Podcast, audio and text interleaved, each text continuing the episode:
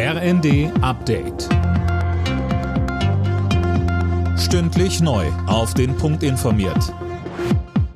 Ich bin Gisa Weber. Guten Abend. Wegen des Pilotenstreiks bei Eurowings gibt es in den nächsten Tagen zahlreiche Flugausfälle.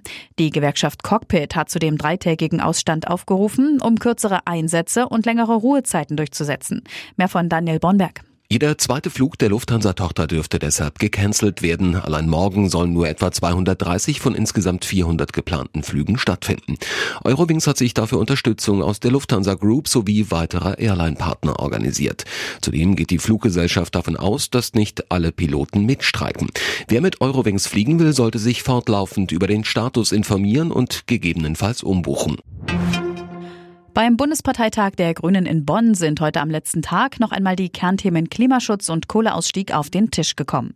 Und mit knapper Mehrheit und Zähneknirschen haben die Delegierten dem umstrittenen Kohledeal mit RWE zugestimmt.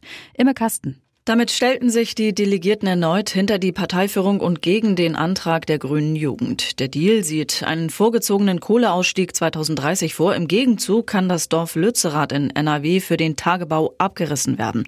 Für viele Grüne eine bittere Pille. An den ersten beiden Tagen hatten die Delegierten bereits unter anderem für weitere Waffenlieferungen in die Ukraine und einen befristeten AKW-Weiterbetrieb gestimmt. Kassenärzte-Chef Gassen hat einen kompletten Neustart bei der Digitalisierung in den Arztpraxen gefordert. Sowohl die elektronische Gesundheitsakte als auch das E-Rezept sind gescheitert, sagte er den Funke-Zeitungen. Mehr dazu von Michel Kolberg. Man müsse jetzt den Mut haben, diese Pseudodigitalisierung zu beenden, auch wenn das vielleicht noch mal die eine oder andere Milliarde kosten wird, so der Kassenärztechef weiter. Aber auch jetzt werde viel Geld verbrannt, was nichts bringe.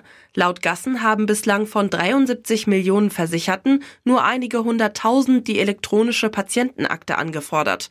Auch das E-Rezept werde kaum genutzt.